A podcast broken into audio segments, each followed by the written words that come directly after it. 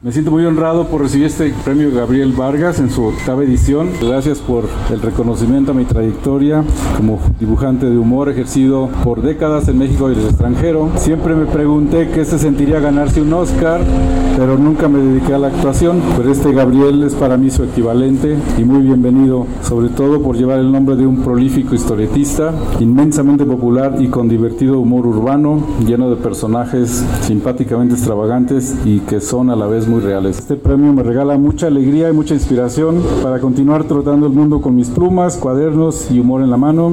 Gracias México por este premio, esta dulzura me hace sentir, si no como profeta en mi tierra, al menos como un profiterol y tal vez más adelante me gane un Oscar, aunque sea un CD de Oscar Chávez.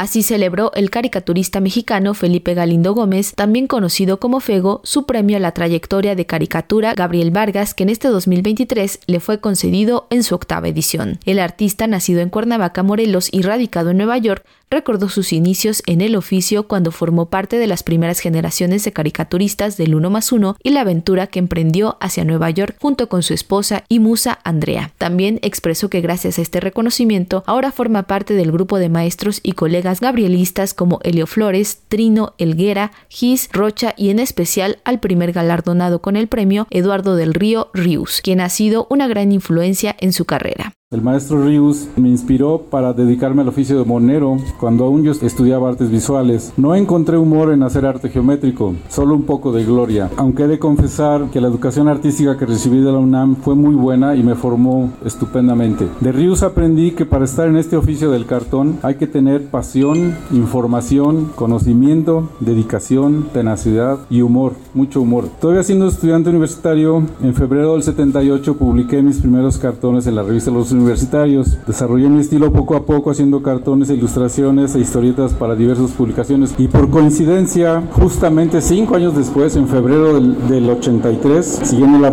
la ruta de artistas como el Chamaco Covarrubias y los muralistas Rivera y Orozco, se lanzó este Moreno Monero a la ciudad de Nueva York a buscar nuevos espacios para sus dibujos. Y desde entonces resido ahí, a la isla que rebauticé como Manhattan, y desde que colaboro habían dicho también eh, revistas como el New Wall Street Journal, Mad, Nickelodeon, en fin, lo que se ponga enfrente trato de, de instalar ahí mi humor.